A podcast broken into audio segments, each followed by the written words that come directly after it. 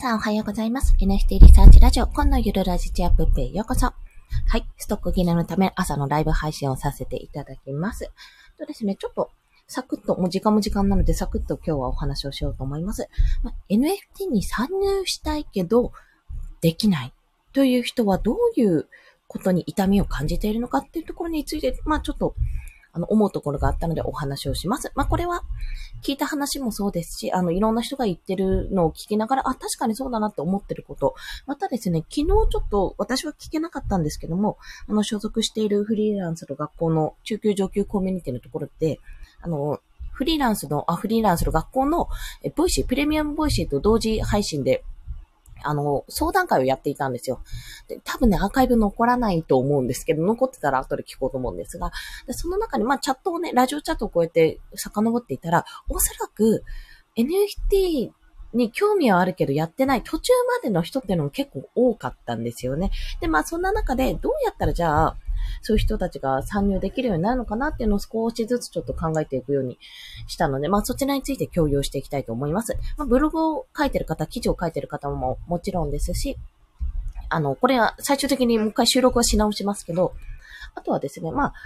逆を言えば、あの、NFT クリエイターの方は今いる人に向けて作っているわけなんですけども、今後どんどんそういう人たちの壁を取り払う作業っていうのもやっぱ必要になってくるんですよ。まあそういう人は、あの、それはそういう人がやればいいって言われたらおしまいの話なんですが、あとはな、なんていうの？プラットフォーム、販売プラットフォーム側の問題であるって言われたら、まあ、お芝居の話なんですけども、ちょっとね、ブログとか音声とかやるにあたって、この視点は必要かなと思いますので、共有します。ちょっと長くなってしまいましたね。はい。で、どういうことかっていうと、まず第一にですね、あの、したいけどできない人の中で一つ目のネックとしては仮想通貨口座の開設なんですよ。まあ、仮想通貨に手を出すのがちょっと怖いっていう人がいると思います。の、これはですね、私の場合ですよ。私の場合は、まだ仮想通貨ってどんなものかなんかすげえなってぐらいしか思わなかった時に、自分のお小遣い程度で、あの、はい、あ入れるというか出せる範囲でコツコツ積み立てぐらいだったらいいかなって思ってやったんですね。今年の1月に始めたばかりなんです。なのでもうそろそろ1年経つんですよ。でも、その時は、まあ、私の基本的な投資スタイルというか、基本的な自己責任の取り方はもうなくなってもしょうがないと。貸したお金と同様だっていうようには考えてはいるんです。だか失ったとしても、いや、痛いですよ。失ったらマジかと思うけども、まあ、まあ、その時はその時かなっていうぐらいの気持ちでやってるわけですよ。で考えた時に、まあ、だからこそできるし、まあ、そういった資金がその時にはあったので、できた話なんですけども、やっぱりじゃあ、日々の生活でそこまでの余裕がないよっていう方にしてみたら、ちょっとやっぱり仮想通貨って、なかなかきついものがあるんですよね。まあ、その、いわゆるガス代とかもかかるってところがあるし、じゃあそこのまず壁を取っ払うことが一つだと考えています。口座開設自体は自宅で簡単にできるので全然楽なんですけども、やっぱりその1万円とか10万円とか、まあそれまずビットコインを1ビットコインからしか買えない、1枚単位からしか買えないと思ってる方がいるかもしれないので、まあそこが一つのステップですよね。0.0001とか、あの、変な話、ビットフライヤーだけ？か、ビット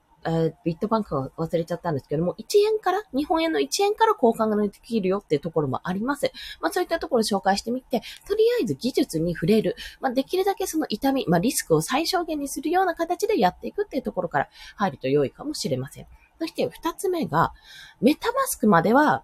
ダウンロードした。けど送金まで行ってないっていうパターンですね。まあ、そこかってちょっと思ったんですよ。私の場合メタマスクやっちゃえばほぼ終わりじゃねって思っちゃってたんですけども。あ、でも確かに、あの、Google の、えっ、ー、と、Chrome の拡張でやって、そっから送金して、で、送金がすごい怖いんですよね。ちゃんと合ってるのか。そもそもメタマスクちゃんと正規のところからインストールできてるかとか、なんかいろいろ考えちゃうところがあると思うんですよ、その辺は。じゃあその辺の痛みをどうやって解消するかっていうと、まず、まあ、メタマスク、まあ、いろんなウォレットアプリある中で、まあ、メタマスクのことを紹介するとしたら、自分でこれが正規の URL ですってことで、まあ、貼ると。まあ、自分ももちろん確認の上で貼るんですよ。それは正規の URL で。正規のアプリはここから取れますってことでやるっていうのが一つですよね。まず。で、そこが一つで、その後は、まあ、解説記事がなんかに載せるわけですよ。で、まあ、ウォレット自体は簡単に作れるけど、結局、その後の送金がめんどくさい。じゃあ、送金を失敗せずに、なるべく失敗せずにやるにはどうしたらいいかってところをもう、一記事にまとめちゃうわけですよ。こういう風な、ここを注意してくださいって、3つの注意ポイントとか、3つのポイント、注意すべき3つのポイントみたいな形でやると。まあでも私はそんなに、躊躇なくやったんですけど、指差し確認もしないでやったんですが、結局メタマスクってコピーできるじゃないですか、ウォレット。あの、リンクコピーしてそれペチャって貼り付ければできたので、あんまりそこら辺はなかったんですけども、まあでもそこがね、怖いっていうところがあると思うので、小分けにしてみるとか、でもそうすると手数料がかかる。要は手数料をかけて、小分けに入れるか、手数料かかんないで、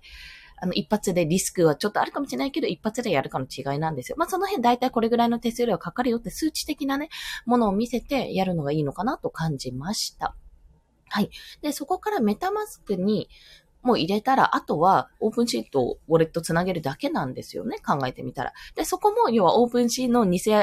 偽サイトにつなげられるのが怖いからそこ考えるってところになるかと思います。まあ、そこの一連の流れっていうのは何かしら記事、もしくは私はちょっと無料動画講義を作ってるんですけども、それでやるような形で、ちょっとなるべくね、あの、わかりやすくわかりやすくやっていく。その痛みを取り除いていくって形でやるのがいいのかなと思いました。そして最後が、購入もしくは出品するときにかかるお金。要はね、ガス代にビビると思うんですよ。私もビビります。で、ガス代ってでも、日本円換算とかドル換算すると高えって思うんですけど、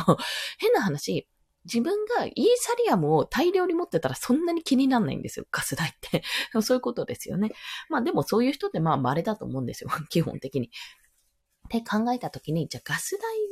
がかかるタイミングってどこかってやっぱ知りたいんですよね。そこが一つと、じゃあポリゴン版を買えばいいのか、あの、イーサリアムは、通常の純正イーサリアム版を買えばいいのかってところにも悩むのもそうだと思います。あとは、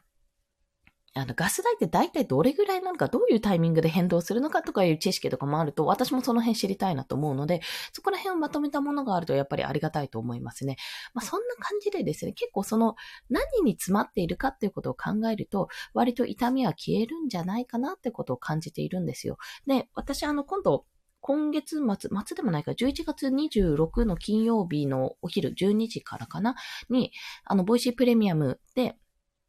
ライブアワーですね。あの、フリーランスの学校のライブアワーで、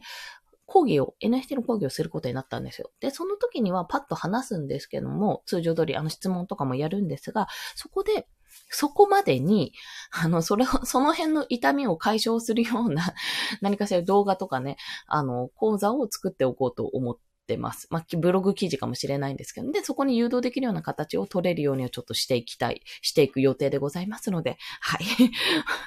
ちょっとできるかな？頑張ろうと思います。今ちょっとイラストの修正案件も入ってきたので、その辺もやりつつ、ちょっとあとはサムネイルの依頼も入ってきたので、それもちょっとこなしつつ、はい、動画講座と、あと新作ね、レインコートの子供を どんどん書いていきたいと思いますので、引き続きどうぞお付き合いくださいという、そんなお話でございました。はい。それでは今日もお聞きくださりありがとうございました。今日も一日頑張っていきましょう。本でした。では、また。